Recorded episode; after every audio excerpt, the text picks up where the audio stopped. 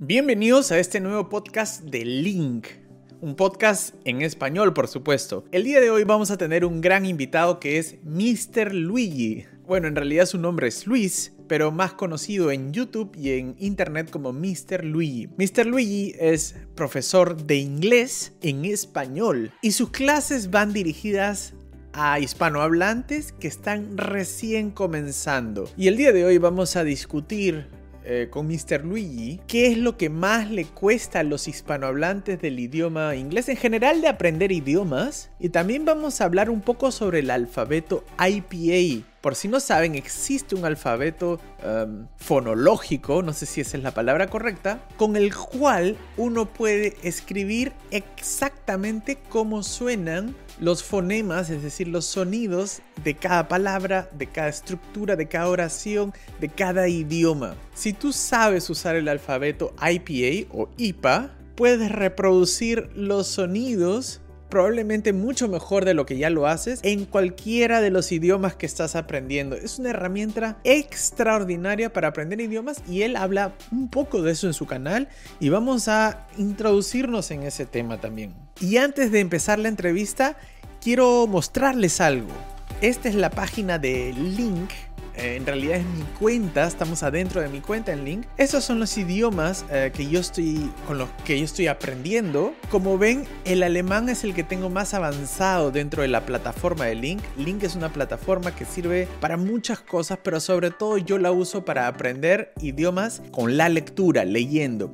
En alemán tengo 43.000, más de 43.000 palabras acumuladas, es decir, puedo reconocer 43.000 palabras. Inglés 6.000, francés 5.000, sueco apenas 1.200. Esos son los idiomas que estoy actualmente aprendiendo. Esos son algunos de los libros que yo he insertado en mi cuenta de link que estoy por leer. Recuerden que el link no solamente te entrega el diccionario del idioma en el que estás aprendiendo, sino también toda una estadística para que puedas hacerle seguimiento al vocabulario que tú aprendes mediante la lectura. Acá pueden ver las palabras que ya conozco, las palabras aprendidas, las palabras leídas y si no fuese por esas estadísticas yo no me podría poner metas claras. Si quieres también usar link de esta manera, de la manera que yo lo uso para aprender mediante la lectura y la escucha sobre todo, input comprensible, puedes hacer clic en el enlace que te estoy dejando en la descripción de este podcast o este video. Y ahora sí vamos con la entrevista. Bienvenido Luigi eh, a este espacio, a este podcast en español. Y antes de hacerte las preguntas que ya tengo en mente, no sé si tú pudieses brevemente contar quién eres, qué estás haciendo en internet sobre todo, de dónde eres, dónde vives y, y bueno, qué es lo que enseñas. Yo ya adelanté que eres eh, maestro, ¿no? Pero ¿qué es lo que enseñas? Bien, yo soy de aquí de Argentina, me llamo Luis, pero la gente me dice Luigi, y tengo un canal en YouTube que se llama Mr. Luigi. Sí. En realidad, Mr. debería ir con un apellido, yo soy Navarro, ah. debería ser Mr. Navarro. Ya, claro, claro. Pero eh, cuando enseñaba en un instituto de inglés, en una academia acá en, Argentina, los alumnos me decían Mr. Luigi.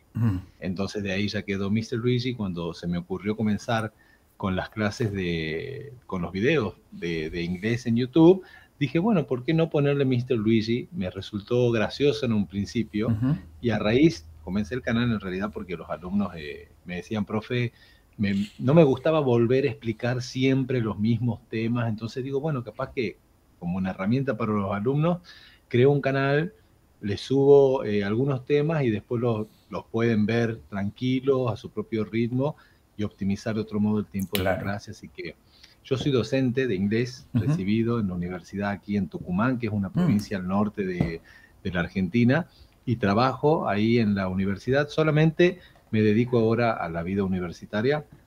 Si bien tengo muchos alumnos adultos, me encanta enseñar adultos, eh, en cursos así que publicito por Instagram, por redes sociales, tengo siempre, mm. constantemente grupos de alumnos pero siempre trabajando con adultos y en la facultad trabajo en una materia que se llama lengua inglesa de primero y de segundo año. Pero bueno, esto es básicamente lo que me dedico. Estoy casado, tengo cuatro hijos, así que a full con la paternidad también. Sí, sí, sí, sí. Sí, yo viví un tiempo en, bueno, en Buenos Aires, eh, pero mm, tenía compañeros de estudios de, de varias provincias de Argentina y había un chico de Tucumán, había un, un chico también de San Pedro, creo, eh, no recuerdo, la, San Juan, creo puede ser, al norte. Sí, San Juan. Tucumán y San Juan es al norte, ¿no? Las dos son al norte. Sí.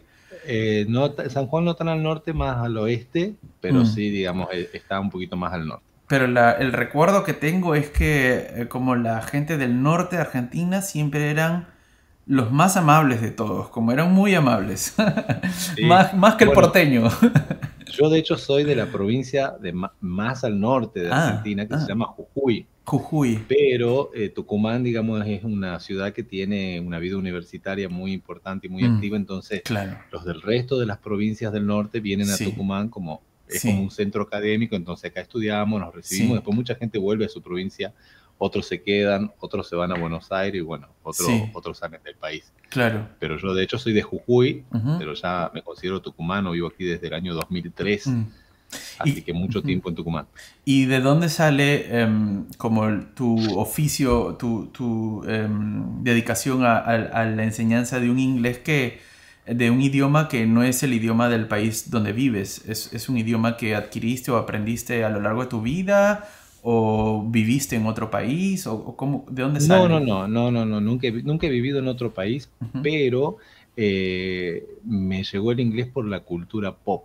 Escuchaba mucha, mucha música pop, consumía muchísimo cine, mi papá y mi mamá, ambos son periodistas, tenían un programa de radio, un programa de tele en la provincia donde yo me crié, entonces todo el tiempo era eh, hablar, hablar, hablar, hablar, hablar en mi casa, y eh, ellos eran muy aficionados al cine, de hecho mi papá eh, fue actor por muchos años, mm. ahora bueno, ya no se dedica, pero consumir toda esa industria, eh, me desarrolló como un interés por el idioma y por supuesto que cantaba las canciones como la canta cualquiera, prestando atención a, a cómo suena, pero nunca el sentido y el significado. Y yo, me, yo terminé mis estudios secundarios en el 2001, cuando fue eh, la crisis de aquí de Argentina, una, otra de las crisis económicas que solemos tener en nuestro país, y quería estudiar odontología en realidad pero eh, bueno, en ese año por la situación económica no pude y mi mamá me dice, ¿y por qué no haces un curso de inglés ya que te gusta tanto? Así que me anoté en un curso que era como muy intensivo, así muy acelerado, para adultos. Yo tenía 18 años en ese entonces y me gustó muchísimo, me gustó muchísimo la onda que tenía la profe eh, y me gustó esto de que te hablaban absolutamente todo, en inglés. Y me pareció, imagínate, pareció como de otro mundo porque las clases de inglés que teníamos en el colegio eran dictadas en español, una que otra cosita, entonces me gustó mucho y ahí le pregunté a las profes qué les parecía si yo comenzaba, si me dedicaba al inglés para elegirlo como una carrera en la universidad.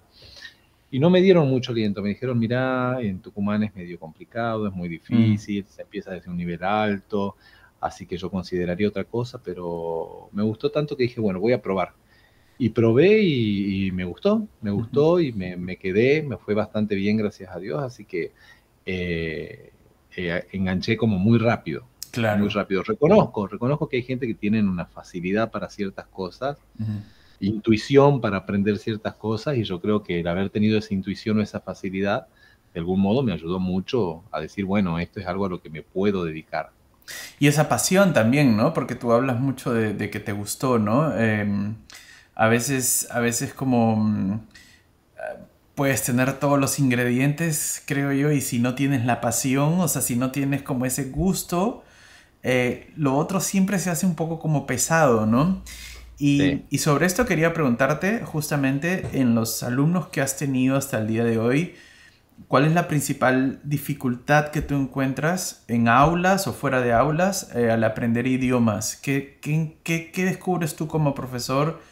Que, se repiten aquellos alumnos que tienen dificultades para aprender? Creo que la edad juega un, factor importante. Creo que cuanto más grande se es para aprender por primera vez el idioma, mayor es eh, la dificultad. Porque me pasa, me, encanta trabajar con alumnos desde cero. Porque digo, eh, el alumno que aprende desde cero, que no sabe absolutamente nada, aprende como uno le enseña. Mm. Entonces esa es una oportunidad para decir, bueno, acá tengo una, una piedra que voy a tallar a mi gusto y antojo. Entonces se toman como un niño lo que uno les mm. explica, pero eh, el tener la lengua materna tan arraigada eh, muchas veces se presenta como una dificultad porque les cuesta eh, pensar en inglés o deshacerse al menos del español un poquitito para mm. aprender como de un poco más natural, ¿viste? Y necesitan la gramática así de letra con sangre, mm. porque no les cuesta aprender así como de manera mucho más natural a la gente que es mayor. Entonces, he notado que cuanto más grande es la persona a la hora de mm. aprender, mayores dificultades enfrenta para aprender cosas que quizás le enseñas a un adolescente o un niño y resulta, no se las cuestiona. Claro, pero es interesante lo que dices, ¿no? Porque no es tanto por no ser capaces o no ser como inteligentes, mientras más, más adulto, más conocimientos tienes y supuestamente eres más sabio, sino es porque quizás los más jóvenes son más abiertos de mente, ¿no? Y uno va creciendo y se va, se va, se va cerrando y va, y va cerrando sus fronteras, ¿no? Y, claro, no necesita una explicación para cada cosa. Exacto, exacto. Porque uno no puede, yo pienso que uno no puede saberlo todo. Yo como docente de inglés me siento a ver una película y habrán palabras, habrán estructuras, habrán expresiones que no las sabré, pero la disfruto porque, digamos, eh, porque la entiendo, porque construyo hipótesis de sentido según el contexto y cómo se viene dando la conversación. Entonces, es imposible saberlo Exacto.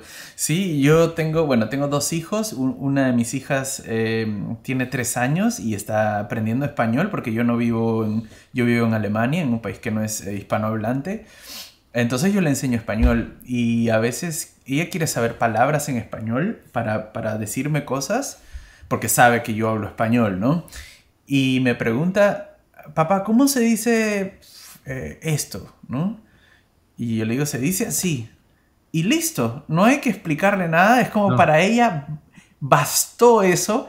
Ah, se dice así, lo agarra, lo copia, lo reproduce, lo pega como copy-paste, ya está.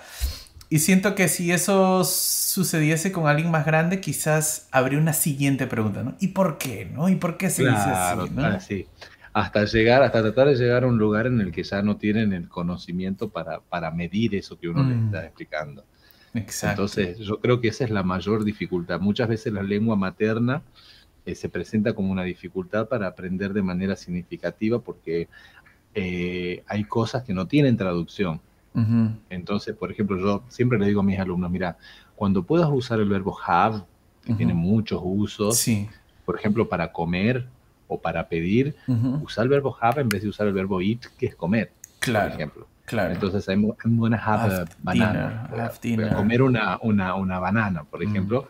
Usar, siempre tratemos de usar, por más que sean estructuras básicas, lo que menos se parezca al español. Mm, es difícil eso, ¿no? Es difícil, porque, porque lo primero que uno...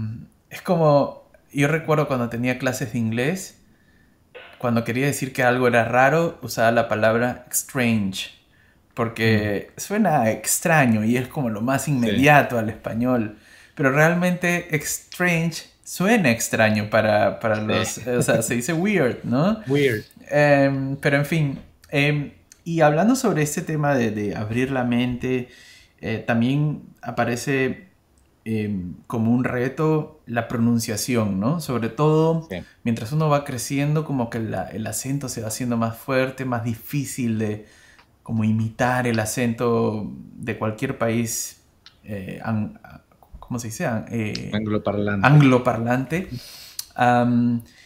y yo he visto en tus videos que, a diferencia quizás de otros maestros que, que dejan la pronunciación como algo eh, a merced del talento de la persona, ¿no? Hay, hay muchos maestros que dicen, bueno, sí, pero si lo pronuncias bien, bravo, y, si no, pues ya eh, eh, lo, dejan como una cosa en segundo plano. Yo he visto en tus videos que más bien eh, tú intentas ir un poco más al fondo, ¿no? He visto ahí incluso unos videos sobre el alfabeto IPA, que es algo como más avanzado, ¿no? Em, ¿Eso es por un gusto personal o porque te parece importante desarrollar ese tema incluso en, niveles iniciantes o, ¿O de dónde surge ese interés por la pronunciación? Eh, bueno, nosotros en, la universidad tenemos obviamente una materia que se llama fonética y fonología inglesa 1 ah. y 2. Ah. Y creo que vos dijiste una palabra clave que es eh, imitar. Imitar. Porque yo creo que, y esto también, creo que el éxito de, los alumnos muchas veces se mide en este aspecto que es muy importante del inglés, que es imitar. Porque aprender inglés tiene que ver muchísimo con aprender un idioma, en realidad tiene que, muchísimo que ver con imitar el acento. Yo eh, por ahí capaz que no tengo ni la más pálida idea de portugués, porque no la tengo, pero digo, ay, y con ese color que uno imita, que escuchas, suena y sabes portugués. O cuando uno en Alemania o los rusos que los cargan y hacen claro, uno no, no decís nada, pero, pero suena eso, claro, y suena a, ¿verdad? Entonces, yo en, en la universidad eh, al haber alumnos ingresantes que, que, entran muchas veces con un nivel muy bajo de inglés, me sorprendo de ver eh, su avance eh, porque tienen la actitud de, imitar.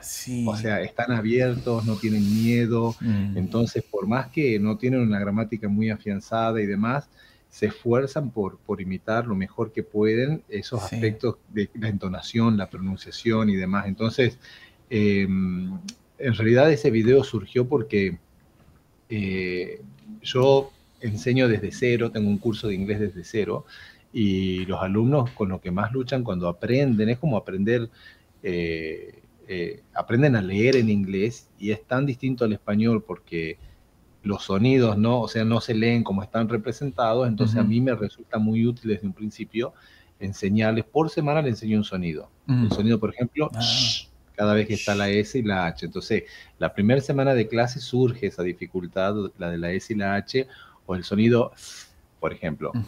Ese sonido que es TH, claro, claro, de, thanks, claro. Entonces, les voy enseñando con los símbolos muy de a poquito y dice, pero ¿por qué nadie a mí en la escuela me enseñó esto? Si ahora me mm. resulta tan accesible, tan fácil ah, pero ¿por qué nunca? Si se podría empezar desde el principio.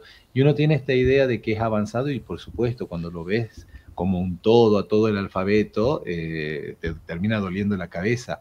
Pero cuando uno va paso a paso, aprendiendo sonido por sonido, exponiéndose a la práctica, escuchando ejemplos, imitando, entonces eso se vuelve, por supuesto, muchísimo más llevadero.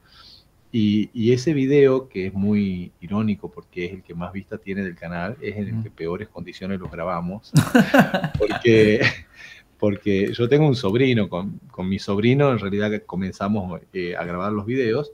Em, y una persona me había pedido, me dijo, profe, ¿por qué no hace lo del alfabeto fonético que nos cuesta tanto? Un alumno me, me, me dijo.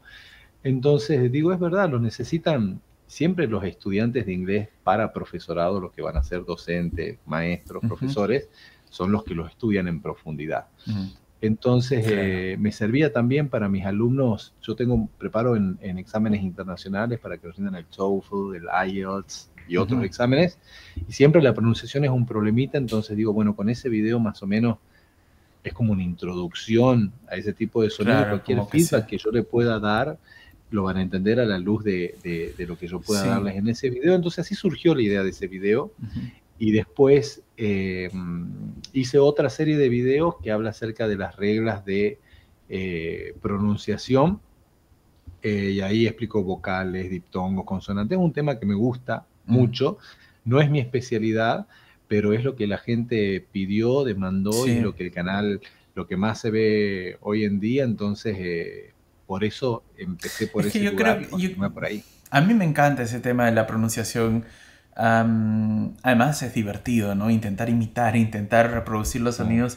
Y yo creo que eh, tuvo resonancia porque em, la gente creo que se va dando cuenta que no todo es gramática, ¿no? Y hay otros ámbitos y uno es este que a veces está un poco Em, poco valorado, ¿no? En las escuelas, en, las, en, los institutos, no se habla tanto de pronunciación, o sea, que un profesor te enseñe eh, los caracteres IPA es, raro, ¿no? Como es, este, es, este interesante. Em, y ahora que hablabas de, este tema de, imitar y estábamos hablando de los universitarios, me acabo de acordar de una anécdota muy ilustrativa que es, eh, tengo un amigo de que nació en los Estados Unidos, peruano, nació en los Estados Unidos, Entonces se, vino al Perú, bueno, se fue al Perú a los 12 años de edad y siempre me contaba que él llegó a la escuela hablando perfectamente español porque los padres peruanos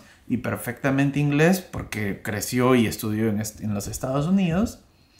Y él pronunciaba las palabras en inglés como se deben pronunciar en inglés, ¿no? Como Burger King, ¿no? Como es... Y en, el colegio, en, la escuela le hacían bullying porque, pronunciaba como gringo, como americano, ¿no? Ah, entonces él, siendo nativo en inglés, a causa del bullying o a causa del el qué dirán, tuvo que transformar su pronunciación en una, con un acento así como medio españolizado, castellanizado, ¿no? Burger King, ¿no? Em, y creo que esto pasa mucho, pasa mucho en ese sentido y al contrario también, o sea, como uno termina aprendiendo a pronunciar bien las cosas si realmente te interesa hacerlo, ¿no? Eh, y si no te interesa hacerla, como incluso puedes hasta retroceder, ¿no? Claro, yo en mi canal no pienso en términos de tiempo, no digo ahí va a ser rápido para que la persona lo vea el video y siga, no. Mm. Si me tengo que tomar, hay videos de 45 minutos, de 30 minutos, mm. eh, hay algunos de una hora, porque en realidad me interesa que la persona eh, pueda aprender y el que está verdaderamente motivado, eh, se va a sentar, lo va a mirar, va a tomar nota, va a aprender. Entonces, creo que la, motivación juega un, papel muy importante y también creo que en estos tiempos más que nunca es como que se está desconstruyendo la... Entiendo, ¿no? Cuando la gente dice, para que hables como nativo, por ejemplo. O sea, siempre hablar como nativo ha sido la, la meta, mm. sonar como nativo ha sido la meta, pero, pero si aprender un idioma se trata de imitar, no todos imitamos perfectamente. Mm. Entonces, por más que demos 100 millones de tips, hay gente que no va a poder, por sus características fisiológicas, mm. naturales, etcétera, no va a poder imitar a la perfección el acento de Claro, es, un tema, es un tema muscular también de la boca. Claro, mm. es, algo, es algo que viene natural. Yo para el francés soy pésimo y por más que me esfuerce y mire los videitos y escuche un montón de tips, es un tipo de pronunciación o de acento que a mí en particular no me sale. Mm, Entonces yo celebro que en muchas editoriales y, libros de audio que tenemos para enseñar inglés aparece una multiplicidad de acentos, de, personas no nativas hablando en inglés, porque el valor que cobra el inglés es como una herramienta de comunicación. Eh, más, que, más que de apreciación de la belleza de la pronunciación de alguien nativo, por decírtelo, mm. ¿me entendés? Entonces, eh, que aparezcan, no sé, personas rusas y peruanas hablando en inglés en una conferencia y que se haga comprensión auditiva de eso, para mí es, muy valorable porque eso es lo que el mundo real es. Mm. no, y el eh, no, O sea, necesitamos aprender eso también en contexto y ya no hay un inglés, por así decirlo. Exacto. Es tan variado y se hizo tan global que es muy difícil decir, bueno, no, acá enseñamos esta pronunciación, esto hay que imitar. Sí, en el mejor de los casos, por supuesto, tratamos de ser un modelo como docentes y al mismo tiempo se enseña desde el origen, de, donde nació la lengua, que sería Inglaterra en este caso, pero se ha convertido en, un fenómeno tan global que es muy difícil poner parámetros para, para, que se imite, ¿me explico? Sí, y, también como algo que hace lindo el inglés es que mm, los países eh, eh, angloparlantes son los países que tienen, creo yo, mayor migración, entonces como el, el, angloparlante está muy acostumbrado a, escuchar distintos tipos de acentos, ¿no? O sea, italianos hablando inglés, hispanos hablando inglés, africanos hablando inglés, asiáticos, incluso en Estados Unidos tantas colonias que hay en, eh, de, de, diversos países, el Chinatown, el Italian, no sé qué, el Neighborhood y no sé, y todos tienen su acento, ¿no? No solamente es como acentos americanos, sino ya empiezan a haber acentos. O sea, cuando tú pones este Sofía Vergara, lo primero que sale, que es la modela esta este, mexicana, lo primero que sale es cómo hacer el, el acento de Sofía Vergara. Y yo digo, qué loco que los americanos estén buscando imitarla porque les parece lindo. O sea, como hay creo que poco a poco una apertura de parte del angloparlante a, a la gente de afuera, ¿no? Que, que, intenta hablar inglés o que hablamos inglés. Eh, eso es muy interesante. Claro, el tema de la pronunciación es tan atractivo ah, y tanto como un juego, se presenta como un juego, ¿no? Aprender a imitar, que puedes terminar cayendo en la trampa de creer que todo es imitar y todo es em, pronunciación, ¿no? Y se me viene a la mente, em, acá en Alemania hay, bueno, como en, como en todos los países hay eh, muchos alemanes, o sea, nacidos en Alemania, que son hijos de latinoamericanos o españoles, ¿no? O sea, de, padres que vinieron, y, pero ellos ya han nacido acá. Entonces, eh, son, son normalmente personas que hablan el español o el castellano con, como, como nativos, o sea, lo hablan perfecto, pero cuando empiezas a hablar con ellos, te empiezas a dar cuenta que hay muchas cosas que no pueden decir, porque como no tienen mucho vocabulario, ¿no? O sea, eh, aprendieron el español perfecto, pero en casa, con su padre y su madre, y afuera de casa todo era en alemán, o sea, la escuela, la universidad, los amigos, y es muy gracioso porque tú cuando los escuchas dices, ah, habla perfecto, y cuando quieres entrar eh, a un tema más profundo. En la dimensión cultural, digamos. Ya no entran, ¿no? Como ya no pueden, porque no, o sea, no, tienen las palabras, ¿no?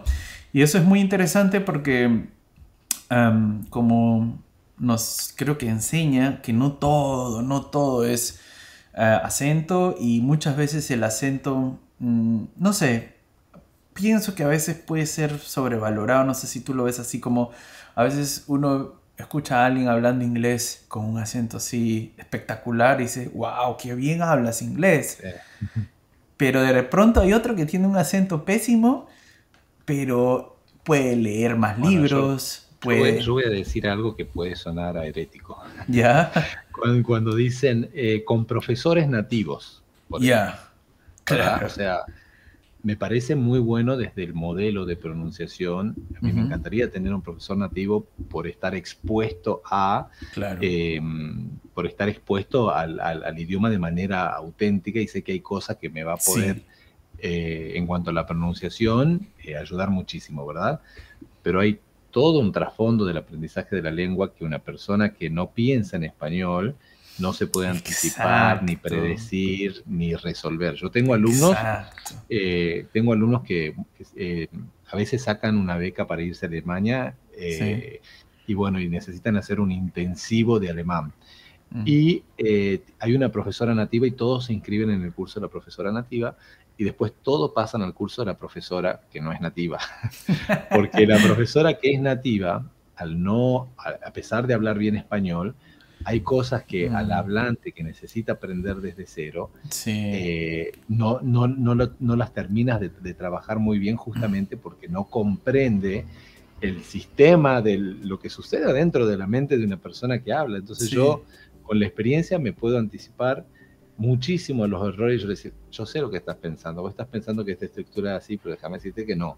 Porque en inglés, entonces uno sirve muchísimo poder estar en los zapatos del alumno en cuanto a su lengua materna para poder darles estrategias y herramientas que, bueno, que le ayuden a optimizar eso. Entonces, creo que un nativo como docente eh, puede sumar y muchísimo, pero también tiene sus desventajas. Entonces, por ahí decimos, bueno, entre un profe nativo y un profe que no es nativo, uno con los ojos cerrados iría con el nativo, pero, pero depende qué, se enseñe, depende mm. Cuáles son los intereses del grupo. Entonces no, no todo es eh, lo que suena, digamos. Sí, sí, como lo que explicaste hace un rato de half meal, creo que dijiste, ¿no? Como tener merienda. o half a meal, Half a meal, ¿no? Algo así dijiste. Y dijiste trata de decir las cosas no tan parecidas al español, ¿no? Y eso es como un tip que quizás un um, nativo no te lo daría, ¿no? Porque no tiene punto de comparación, ¿no? Um, muy, muy interesante. Bueno, se nos fue el tiempo, eh, Mr. Luis. Eh, volando. volando. Muchísimas gracias por, por, estar acá en este podcast. Em, te quería pedir una vez más que puedas em, contarnos dónde te pueden encontrar, en qué plataformas, en qué, bajo qué nombre. Sí, en YouTube me encuentran como Mr. Luigi, nada más que Luigi es con doble G e Y, en vez de la I. Y en Instagram también, arroba Mr.Luigi. Y por ahí generalmente suelo a fin de año y antes de que empiece el año académico publicitar los cursos, mentorías y demás. Así que bueno, espero de ahora en adelante meterle mucha pila al canal porque la verdad que la gente de manera privada por Instagram y en los comentarios de YouTube sí me escriben un montón. Pero bueno, ya eh, como te decía, viste, tengo, tengo un par de gemelitos de cuatro años. Uf. yo tengo dos y digo, ¿cómo será cuatro? no, no, tengo, yo tengo una hija de 15, otra de ah, 8 y los gemelos de cuatro años. Que, bueno, los de cuatro, están, sí. están dejando volver a retomar, viste, sí, sí, sí, toda la cuestión laboral. Así que bueno, la verdad que ha sido un gusto, Martín. Sí, listo, muchas gracias. Nos vemos.